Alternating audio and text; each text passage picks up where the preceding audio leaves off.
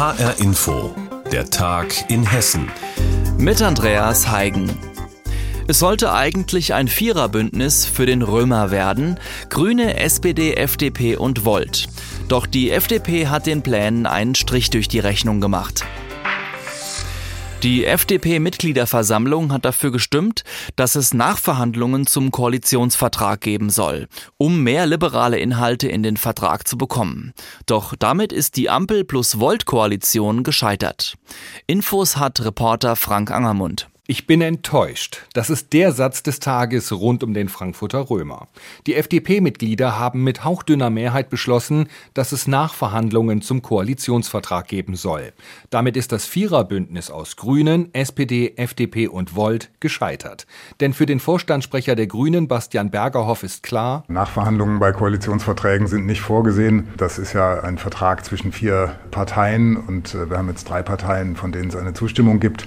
Das ist ja praktisch gar nicht machbar. Wie sollten wir jetzt in Nachverhandlungen eintreten und dann müssten wir alle nochmal vor Parteitage? Das kann ich mir so nicht vorstellen. Thorsten Lieb, der Kreisvorsitzende der Frankfurter FDP, hat jetzt die Aufgabe, auf die bisherigen Partner zuzugehen und ihnen den Beschluss seiner Partei mitzuteilen. Er bewertet die Situation etwas zurückhaltender als die Grünen. Das Ganze ist nicht geplatzt, so würde ich es mal formulieren, sondern wir haben gestern Abend nach einer sehr engagierten, sehr intensiven und sehr sachlichen Diskussion mit einer knappen Mehrheit auf der Mitgliederversammlung entschieden, dass wir gerne nachverhandeln möchten als FDP Frankfurt. Der Ball sei nun im Spielfeld von SPD, Volt und Grünen. Die drei müssten entscheiden, ob sich alle Parteien nochmal an einen Tisch setzen. Hintergrund für das politische Beben in Frankfurt, etwas mehr als die Hälfte der FDP-Mitglieder, ist der ausgehandelte Koalitionsvertrag zu Grün. Vor allem die Jungliberalen, die EU-Abgeordnete Nicola Beer und der ehemalige Frankfurter Ordnungsdezernent Volker Stein wollen unter anderem den Magistrat verkleinern und nicht vergrößern. Die geplante Duldung der autonomen Zentren in Frankfurt ist ihnen ein Dorn im Auge, genauso wie der Plan für eine autofreie Innenstadt. Eileen O'Sullivan von Volt schüttelt da nur mit dem Kopf. Genau diese Punkte wurden alle schon ausklamüsert in den letzten Wochen, weshalb es für uns nicht verständlich ist, weshalb die jetzt gerade wieder angefochten werden. Entsprechend gehe ich nicht davon aus, dass wir nochmal auf diese Punkte eingehen würden. Und wir als Volt sehen auch einfach eine Verkehrswende für hochnotwendig. Mal abgesehen davon, dass es ja auch im FDP-Wahlprogramm stand. Volt hatte einstimmig dem Koalitionsvertrag zugestimmt. SPD und Grüne mit jeweils 93 Prozent. Doch nach dem Ausscheren der FDP liegen alle Karten wieder auf dem Tisch, sagt Bastian Bergerhoff von den Grünen. Na, rein theoretisch sind nach wie vor alle die eine Option, die am Anfang auch schon eine Option waren. Wir haben ja ausführlich sondiert. Und jetzt haben wir keine Koalition. Insofern sind wir da wieder am Anfang, wenn Sie so wollen. Das bedeutet, dass sowohl die Linke als auch die CDU wieder im Verhandlungsrennen sind. Alles wieder auf Anfang. Ähnlich wie nach der Bundestagswahl 2017, als FDP-Chef Christian Lindner sagte, lieber nicht regieren als schlecht regieren. Aus diesem Grund macht im Frankfurter Römer neben dem Wort Enttäuschung auch die Wortschöpfung Lindnern die Runde. Im Frankfurter Römer ist das Viererbündnis aus Grünen, SPD, FDP und Volt gescheitert. Infos dazu hatte Reporter Frank Angermund. Es geht voran, schon im Juni soll die Impfpriorisierung bestimmter Bevölkerungsgruppen enden. Nun beraten Bund und Länder unter anderem darüber, ob nicht auch Kinder und Jugendliche bald geimpft werden sollten. Gesundheitsminister Spahn will bis Ende August erreichen, dass Kinder ab zwölf Jahren auch geimpft werden. Doch selbst die Fachleute scheinen da gespalten. Die Ständige Impfkommission STIKO ist da eher skeptisch, der Ethikrat eher dafür. Und was sagen Eltern und Kinderärzte zu diesem Vorstoß? Jutta Nieswand berichtet. Wie in Wissenschaft und Politik, so ist es offenbar auch bei den Eltern. Sie sind gespalten, was sie davon halten sollen, dass Kinder ab zwölf Jahren auch bald geimpft werden. Ein bisschen kompliziert, man weiß nicht, was richtig ist, aber Kinder momentan nicht. Weil die Kinder, wenn die Virus bekommen, es ist nicht zu gefährlich für die Kinder, für die alten Leute schon.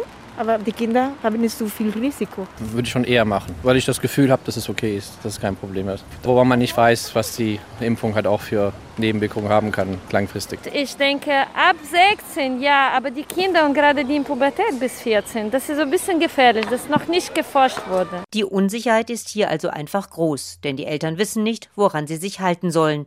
Felix Zeuzim, Kinderarzt in Frankfurt, hat dagegen eine klare Meinung. Es ist sicherlich sinnvoll, diejenigen Kinder zu impfen, die schwere Grunderkrankungen haben und ein deutlich erhöhtes Risiko, einen schweren Covid-19-Verlauf zu bekommen. Dazu gehören beispielsweise Kinder mit Herz-Kreislauf-Erkrankungen, mit Herzfehler oder schweren Lungenerkrankungen.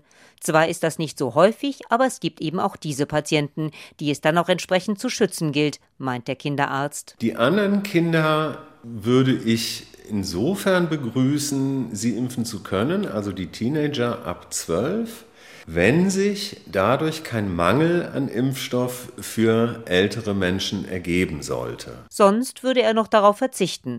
Grundsätzlich ist er aber der Ansicht, dass sich das Impfrisiko für Kinder und Jugendliche ab 12 in Grenzen hält. Schließlich liegt die erste Studie mit BioNTech an Patienten schon über ein Jahr zurück. Außerdem argumentiert Felix Zeuzem, es ist biologisch-medizinisch so, dass sich bei einem Menschen nach dem 12., 14. Geburtstag eigentlich keine bis sehr wenige Unterschiede zu einem Erwachsenen ergeben, so dass desto länger der Zeitraum andauert, in dem diese Patienten nachbeobachtet werden, desto unwahrscheinlicher wird es, dass sich noch Schäden ergeben. Natürlich bleibt ein Restrisiko wie bei jeder Impfung, gibt er zu, denn eine 100%-Aussage lasse sich in der Medizin guten Gewissens nicht treffen. Das ganze Hin und Her um diese Impfung von Kindern und Jugendlichen ab 12 findet er bedauerlich. Schade, dass das ganze Thema politisiert wird. Denn ein wirklich medizinisch rationales Gegenargument für einen Jugendlichen, der eine schwere Grunderkrankung hat, ihn nicht zu impfen, gibt es meiner Meinung nach nicht. Und für die anderen Kinder und Jugendlichen ab 12 eben auch nicht, sobald alle älteren Menschen berücksichtigt sind. Wichtig fände Felix Zeuzim aber auch, die Kinder und Jugendlichen sollten von Kinderärzten untersucht und geimpft werden, sei es in deren Praxen oder in den Impfzentren, denn sie haben eben auch ausreichend Erfahrung mit dieser Altersgruppe. Kinder und Jugendliche impfen, ja oder nein? Das ist die Frage momentan in der Diskussion zum Impfen. Reporterin Jutta Nieswand war das mit Einblicken zu diesem Thema. In Gudensberg, einige Kilometer südlich von Kassel, sind am Donnerstag Polizei und Feuerwehr mit einem Großaufgebot im Einsatz gewesen. Der Grund eine Protestaktion. Und zwar beim Geflügelschlachthof Blukon.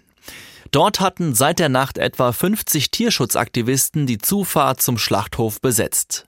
Reporterin Sina Phillips war vor Ort. Normalerweise schlachtet Plukon aus Gudensberg täglich um die 130.000 Hühner.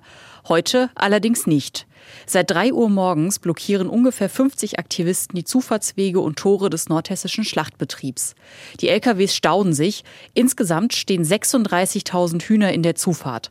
Der Sprecher der Aktivisten, Friedrich Kirsch, erklärt, warum sie vor Ort sind. Für einen Einstieg in den Ausstieg aus der Tierindustrie, die ja maßgeblich steht für Ausbeutung von ArbeiterInnen, für die Klimakrise, für Regenwaldzerstörung und für massives Tierleid.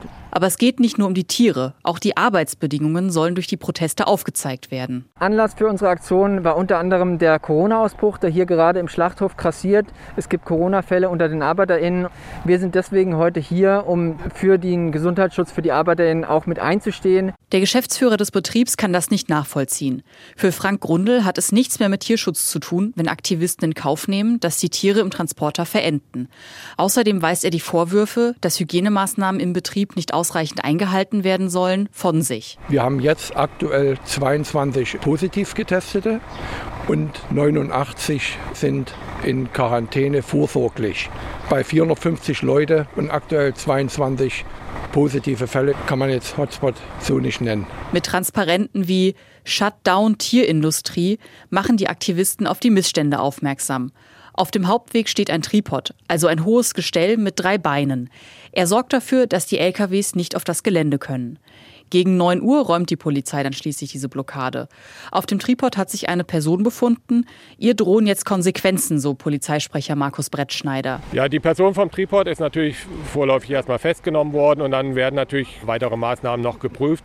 Auch insgesamt, wie geht man mit diesen Sachen um und welche Straftaten stehen im Raum, was haben wir dann noch weiter zu ermitteln. Als dann gegen Viertel vor zehn der erste LKW mit Hühnerladung auf das Gelände des Schlachthofs rollt, gehen auch die ersten Aktivisten. Es wird insgesamt ruhiger. Das war nicht die erste Protestaktion gegen Plukon und sicher auch nicht die letzte. Tierschutzprotestaktion in Gudensberg in Nordhessen. Reporterin Sina Phillips über die Ereignisse. Basilikumanbau und Fischzucht, das klingt erst einmal nach Bauernhof und weniger nach Supermarkt. In Wiesbaden-Erbenheim hat jetzt aber ein neuer Rewe-Markt eröffnet und der verkauft eben nicht nur Lebensmittel, sondern auch Basilikum und Buntbarsche, die er auf dem eigenen Supermarktdach züchtet. Deutschlandweit ein einmaliges Konzept, es geht um Nachhaltigkeit. Sophia Luft. Ein gewöhnlicher Supermarkt sieht anders aus. Viel Holz und viel Glas, das sind die Hauptbaumaterialien des neuen Supermarktes in Wiesbaden-Erbenheim. Helle trichterförmige Säulen aus Holz bilden das Fundament der großen Einkaufshalle. Oben auf dem Dach steht ein riesiges gläsernes Gewächshaus. Angebaut wird dort Basilikum in Kombination mit der Zucht von Buntbarsch. Auf dieses Konzept ist Jürgen Scheider, Vorsitzender der Rewe-Leitung Region Mitte, besonders stolz. Wir haben uns überlegt, wie kann man das Ganze so gestalten, dass man zum Beispiel auch eine Basilikumfarm wie oben auf dem Dach äh, errichten kann und eine Fischzucht reinbauen kann, wo alles in einem, in einem Kreislauf ist und letzten Endes auch hier im Markt mitverkauft werden kann. Eine Kombination aus Supermarkt und Farm. Und die soll so ressourcenschonend wie möglich sein. 13 schwarze Fischtanks sind mit der Basilikumbewässerung in einem Kreislauf verbunden und begünstigen sich gegenseitig. Das Verfahren nennt sich Aquaponik, erklärt Nikolas Leschke, der mit seinem Start-up aus Berlin das sogenannte Green Farming Projekt leitet. Die Fische äh, werden von uns gefüttert, äh, produzieren Ausscheidungen und wir nutzen diese Ausscheidungen als biologischen Dünger für unsere Pflanzen in den Gewächshäusern. Rund 800.000 Basilikumpflanzen und 20.000 Barsche sollen so jährlich produziert werden und alle hessischen Rewe-Märkte versorgen. Aus dem Markt für den Markt, nachhaltig produziert und mit kurzen Transportwegen, so die Idee. Und wie kommt das bei den Kunden an? Ich finde es super. Der, die Basilikumzucht habe ich mir oben angeguckt. Es ist sehr beeindruckend. Ich finde auch den Ansatz gut, dass man eben Nachhaltigkeit oder auch ein bisschen äh, Grün mit ins Einkaufserlebnis mit reinbringt. Das findet auch Umweltforscher Engelbert Schramm vom Frankfurter Institut für sozialökologische Forschung. Per Videoanruf erklärt er. Also, dass man wieder die Produktion zurückholt ähm, dorthin, wo auch konsumiert wird und sie nicht äh, über einen halben Erdteil woanders hat. Das finde ich erstmal was Tolles. Ganz aufgehen würde das Gesamtkonzept in puncto Nachhaltigkeit aber noch nicht. Ein Grund, der Rest des weitgehend konventionell bestückten Sortiments. Wenn man noch nachhaltiger sein wollte, wenn man sozusagen 100% nachhaltig, zumindest ökologisch nachhaltig sein müsste, dann müsste man vollständig auf, auf regionale und auf Bioprodukte umstellen. Das plant Rewe allerdings nicht. Einen verstärkten regionalen Gedanken gibt es aber dennoch, sagt Jürgen Scheider. Das wird neben dem normalen Sortiment, was jeder Rewe-Markt im Sortiment äh, beinhaltet, hier sehr viele lokale und regionale Produkte haben. Fleisch, Milch, Blumen, Obst und Gemüse wird hier verstärkt von Landwirten Produkten aus der Region geliefert. Außerdem gibt es eine Unverpackt-Abteilung und eine große Blühwiese rund um den Parkplatz. Am Ende der Möglichkeiten sei man damit zwar noch nicht, sagt Umweltwissenschaftler Engelbert Schramm, es sei aber ein Projekt, das beim Thema Nachhaltigkeit in Zukunft auch positiv auf andere Märkte abfärben könnte. Basilikumanbau und Fischzucht in einem Supermarkt in Wiesbaden wird auf Nachhaltigkeit gesetzt. Reporterin Sophia Luft hat ihn uns vorgestellt. Und damit sind wir auch am Ende der Sendung, der Tag in Hessen. Mein Name ist Andreas Heigen und die Sendung, die finden Sie wie immer auch als Podcast in der ARD Audiothek.